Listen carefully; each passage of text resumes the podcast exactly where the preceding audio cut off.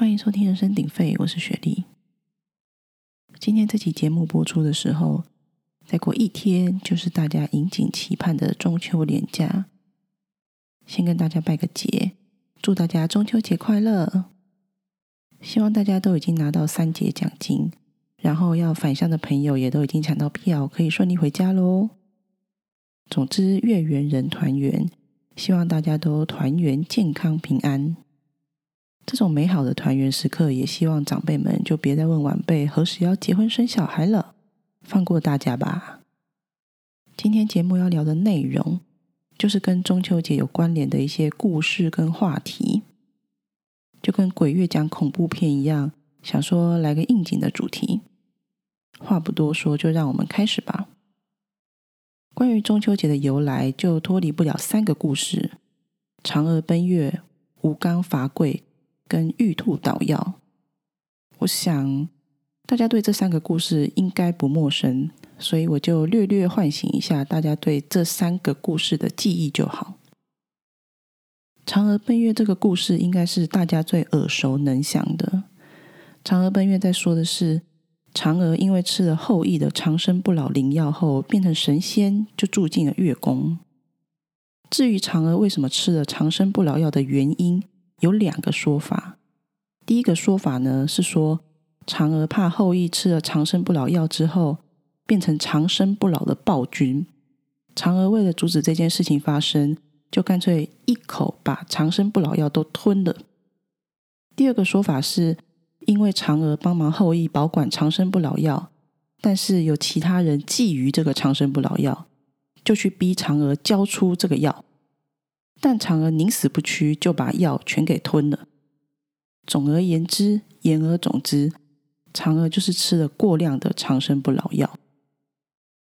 吴刚伐桂这个故事在说的是，就是有一个叫做吴刚的樵夫，因为沉迷仙术不务正业，就被神仙带到月亮上去砍桂树。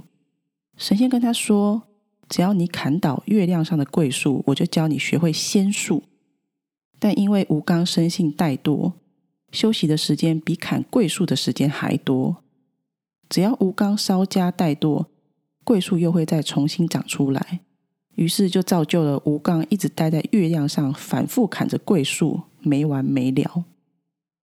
最后玉兔捣药的故事是在说呢，有一只小有一只小兔子，它愿意自我牺牲，跳到烈火中把自己烤熟。让自己烤熟的兔肉喂饱眼前可怜的老人，恰恰好呢，这个老人就是神仙变的。于是神仙受到兔子的感动，就把兔子送到月宫陪伴嫦娥捣药。以上三个童话故事，如果结合成一个故事，经过我巧妙的编排了一下，故事就变成下面这个样子：嫦娥因为种种基于善意的原因。一口气吃下后羿全部的长生不老药，导致用药过度死亡。神仙觉得嫦娥真是个善良的女子，就安排嫦娥住进月宫。岂知嫦娥在月宫实在太无聊了，她就一直烦神仙说：“我好无聊啊，神仙神仙，你能否找个猛男来月宫陪我玩耍呢？”神仙迫于无奈，就下凡帮嫦娥找同伴。结果看到有二头肌、六块腹肌的壮男樵夫吴刚，神仙心想：这家伙感觉很耐操，带回去陪伴嫦娥，应该可以玩很久了吧？就跟吴刚说：“你来月宫吧，只要你把月宫的桂树砍倒，我就教你怎么变成神仙。”但万万没想到，吴刚虽然是个猛男，偏偏个性却是好吃懒做。又一天到晚妄想做神仙，到了月宫只忙着砍桂树跟偷懒，根本无心跟嫦娥培养感情。嫦娥少妇寂寞难耐，又吵着神仙说：“不然这次我不要猛男了，你帮我找一只宠物吧。”神仙这次学乖了，要找来陪嫦娥的，不能只看外表，也要看个性。只好又下凡，假装是老人跟动物讨食物吃。没想到竟然有一只兔子愿意把自己给老人吃，还不通的就跳进火堆里。身心一边很感动，一边又觉得这种牺牲小我的个性实在太适合带回去陪伴嫦娥了。于是就把兔子带回月宫陪伴嫦娥喽。以上就是雪莉阿姨版本的中秋节成人版神话故事。至于有关中秋节比较有考究的历史记载，中秋节最早是出现在《周礼》一书中，当时还不叫做中秋，当时叫做仲秋。那个“仲”呢，是现在中秋的“中”，再加上一个人字旁，是后来才慢慢演化成中秋。大概到唐朝的时候，开始出现有关中秋赏月的习俗的文献记载。这个时候呢。中秋节才能开始算是成为固定的节日。到宋朝的时候，除了是固定的节日之外，这时候中秋节的习俗开始广泛流传。中秋节的活动也比之前热闹了许多，民众会开始装饰家里，或是会成群结队、三五好友一起去赏月跟拜月。而到了明清时期，中秋节就已经成为跟我们现在一样。是合家团圆赏月的主要节日之一。说到合家团圆赏月，我想起一个就是中秋节的无聊小事。我小时候家里是住那种透天的房子，然后我们家中秋节的时候就会全家去顶楼烤肉赏月。现在回想起来，家里的顶楼可以烤肉，真的很过瘾，因为面积很大，不用去户外人挤人。顶楼空间大，除了烤肉以外，有时候亲戚一起来玩，小朋友还可以在顶楼跑来跑去，玩红绿灯跟一二三木头人。有一次，就是我们在顶楼烤肉过中秋的时候，刚好遇到隔壁邻居，他们也去他们家的顶楼赏月，然后两家人就隔空聊天聊起来了，聊一聊，邻居北北兴致正高昂。就很热情的说：“来送你们一颗月饼。”北北直接就投手位置，直接大手一挥，企图把月饼从他家顶楼丢过来我家的顶楼这边。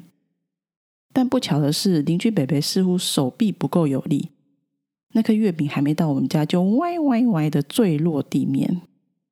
邻居北北不死心，本来还想丢第二颗，但我们很拼命的阻止他。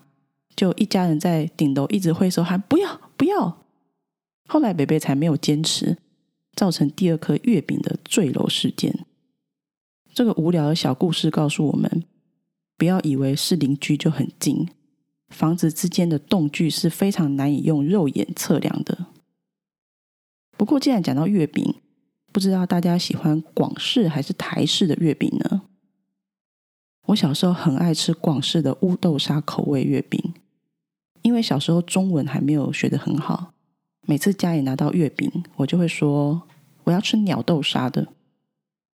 我爸一开始还会纠正我，结果父女两人反而因为乌豆沙还是鸟豆沙争吵不休。我爸看我气不不，后来就顺着我，还会问我说要不要吃鸟豆沙的月饼。后来长大中文学的比较好了，反而是我爸每次都会说：“哎。”要不要去鸟来玩？变成我纠正他说是乌来。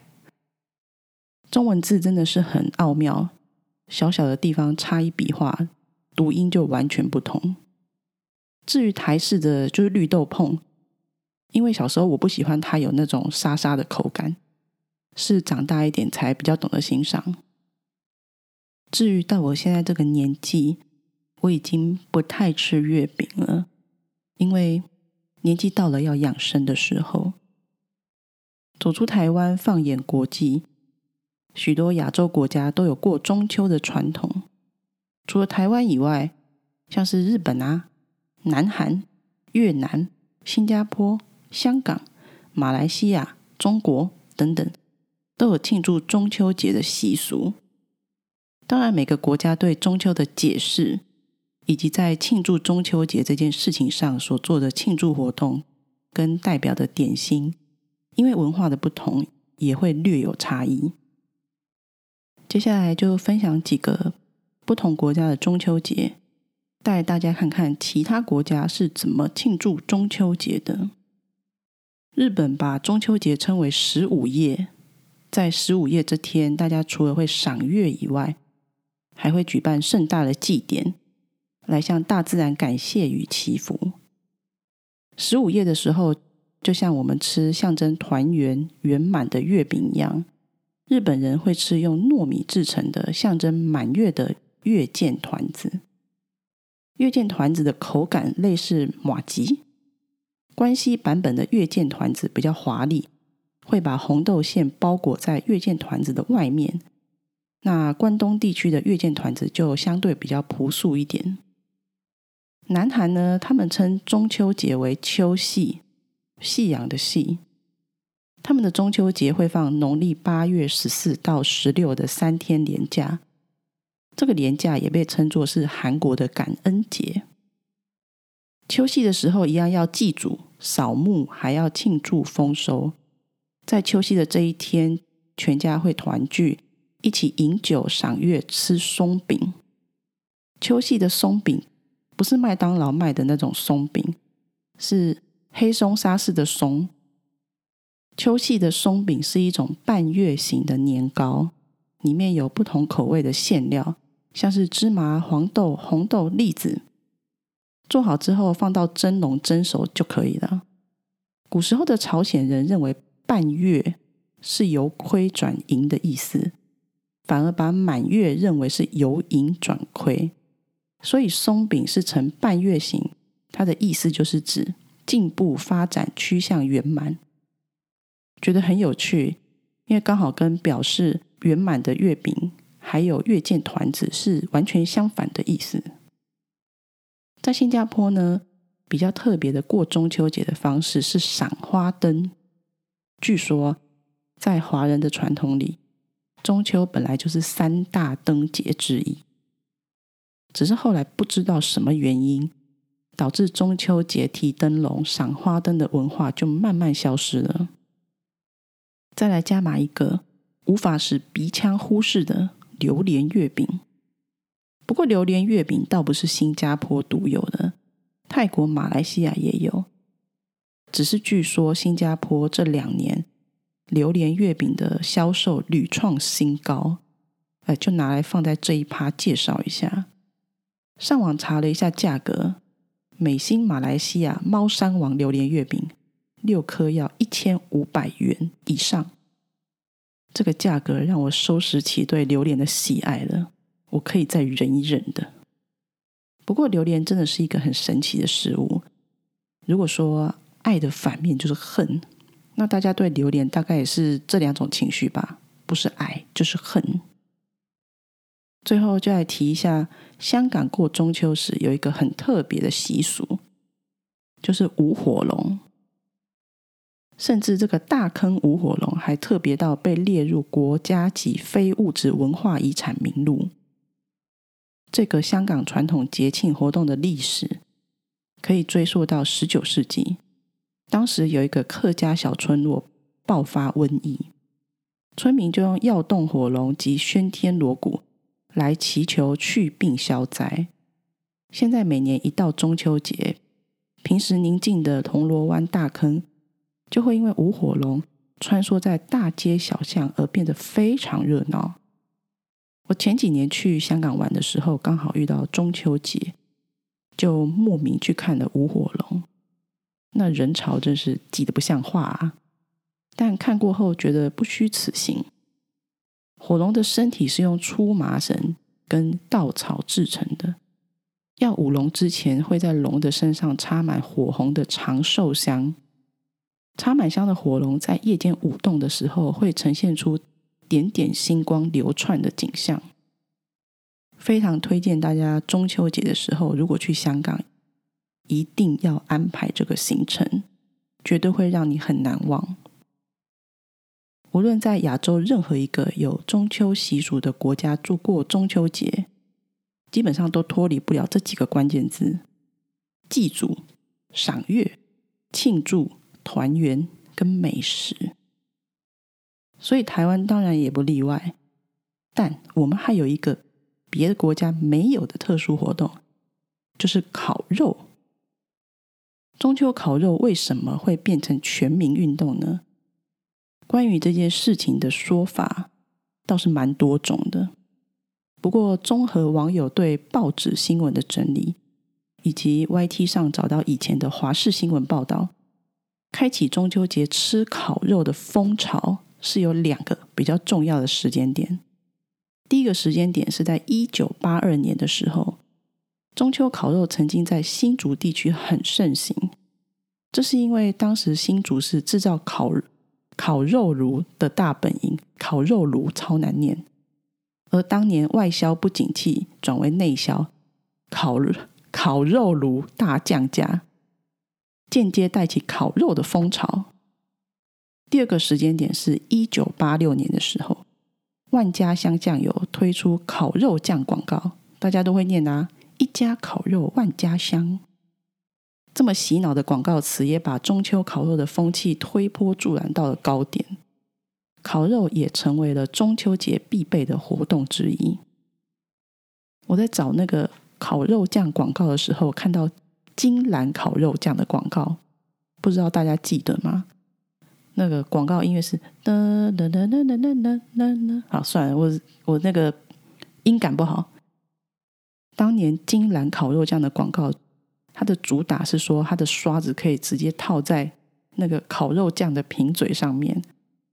把整罐烤肉酱倒过来拿的时候，烤肉酱就会从设计的洞口流出来，流到那个刷子上面，然后你就可以直接涂在食材上。总之，那个广告标榜的就是这罐烤肉酱好吃又方便。我印象中，我妈好像买过，结果超难用，最后还是倒出来用刷子刷。不过说到烤肉。不知道大家烤肉的时候最喜欢烤什么食材呢？依照网络投票票选结果，中秋烤肉的前五名食材是牛猪鸡肉、虾子跟香肠。看起来大家都是肉食性动物，难道就不觉得奶油金针菇也很好吃吗？个人也蛮喜欢吃烤茭白笋，上次吃到烤山药也觉得还蛮优秀的。有最喜欢的。当然也有最讨厌的。网友票选出最雷的烤肉食材，第一名是豆干，第二名是鸡腿。很多网友觉得豆干超难烤又难吃，我在猜应该是因为豆干比较难入味吧。不过有网友贴心提供烤豆干的秘诀，就是豆干两面烤到焦黄起泡后，再刷烤肉酱，最后再烤个二三十秒。这边提供给大家，鸡腿会沦为最雷烤肉食材第二名的原因，是因为费时又占空间，而且容易烤不熟。没错，一个烤肉炉就快要分一半的空间给一只大鸡腿，而且烤到我想睡觉了，它还没熟。除了鸡腿以外，个人烤肉生涯中也很不喜欢烤鸡翅，而且是没分开的那种三节翅。每次以为烤熟了，剪开还是一堆血水，而且等那个棒棒腿烤熟，其他两节就焦了。因为我们家都是买来很原始那种三节翅，就丢上去烤，没有很费功夫。像炭烤炭，他们就会把它拉直，用竹签串起来。那我们家那种鸡翅整个 Q 成一坨的，难烤也是很正常啦。像这类比较难烤的烤肉食材。听说也是可以先煮到半熟或全熟，然后再拿去烤到烤到熟或上色，好像也是一个不错的方法。另外被提及的难烤的食材还有很多其他的，只能说家家有本难念的烤肉经。不过讲到难烤的食材，我就想到一个，它不是难烤，它是一个我看过最奇葩的烤肉食材。那次是跟几个朋友一起去溪边烤肉，大家就说好各自带一些食材。结果有个朋友突发奇想，带了山酥，就是山产店会吃到的炒山酥、炒炒山酥，一种绿绿的蕨类。没人想得通，这位朋友为何带山酥来烤？但我们还是烤了，我们只烤了一片给那个带来的朋友吃。据他所述，非常难吃。这个故事告诉我们，不是所有的食材用烤的都会好吃，至少山酥就不是。很多人家里应该都已经准备了烤肉食材，打算中秋节来连烤个几天啊，就要来煞风景的提醒一下烤肉食材的热量排行。请大家不要到这边就按掉节目，反正一年才吃个一两天，还好啦。记得别忘了配啤酒跟小米酒哦。烤肉食材的热量前三名，开始之前呢，我先来个标准给大家参考。一碗白饭的热量是两百八十大卡，百叶豆腐一条一百八十五克，就是一般外面看到超市卖的大块长方形的三分之一，这样热量有三百六十一大卡，所以就是哎，就是一点二碗的白饭。猪血糕一块一百二十公克，就是外面一条六百克的猪血糕切成五等份，热量就有两百三十一卡。将近一碗饭的热量，甜不辣一串九十九公克，就是外面圆形甜不辣三片一串，热量一百七十四大卡。只能说，加工食品果然是热量的温床。不过我当然知道，中秋节就是要开心，对吧？那就吃吧，管它什么热量。大家在烤肉欢乐的时候，一定也很讨厌遇到扫兴的人，尤其是边咬着烤香肠还边说：“哎呀，这个会胖了。”或是“哦，我吃完这个我要肥死了。”套一句以前长辈说的话：“减肥永远都是明天的事。”我记性不好，这种不正经的话倒是记得很牢。不过，大家如果真心想要烤的健康一点，营养师对于烤肉倒有几个建议可以分享一下。以烤肉的食材来说，可以尽量选择圆形食物为主，像肉类、海鲜还有蔬菜都是很好的选择。蔬菜除了可以烤着吃的，就是茭白笋、金针菇、香菇、丝瓜、节瓜跟洋葱等等等，也可以准备一些生菜取代吐司片。来搭配肉片一起吃也会比较健康，就比较韩式的吃法。也可以准备一些芭乐、奇异果、凤梨等维生素 C 高的食物，可以减少致癌物的产生。最后是饮料，营养师建议可以喝无糖茶、无调味气泡水，这边都很好，或是绿拿铁。我有一个疑问：真的有人烤肉会搭配绿拿铁吗？会搭配绿拿铁的朋友可以出声分享，让我知道是我见的世面真的太少了。节目进入尾声前，来加码一个关于小明的中秋节笑话，让大家团圆烤肉的时候可以增添一点乐趣。有一天，老师问同学：“各位小朋友，讲到端午节会想到什么呢？”小英说：“想到粽子。”老师又问：“那中秋节会想到什么呢？”小花说：“会想到柚子。”老师继续问：“那教师节会想到什么呢？”小明就说：“呃，会想到棍子。”老师想说：“小明这小孩还真是欠揍。”于是又问了：“小明，既然你那么有想法，那下周五学校要举行户外教学，我希望你提出一个可以烤肉的地点。”小明就歪着头想了想，老师，到动物园烤肉好了，因为那里什么肉都有。好的，今天的节目就差不多到这边结束喽。烤肉是要健康烤还是爽烤，就交给大家自己决定了。虽然身体健康很重要，但大家一起合家团圆、开开心心也很重要。烤肉的同时，也别忘了抬头赏月哦，记得不能指月亮，会被割耳朵。拜拜。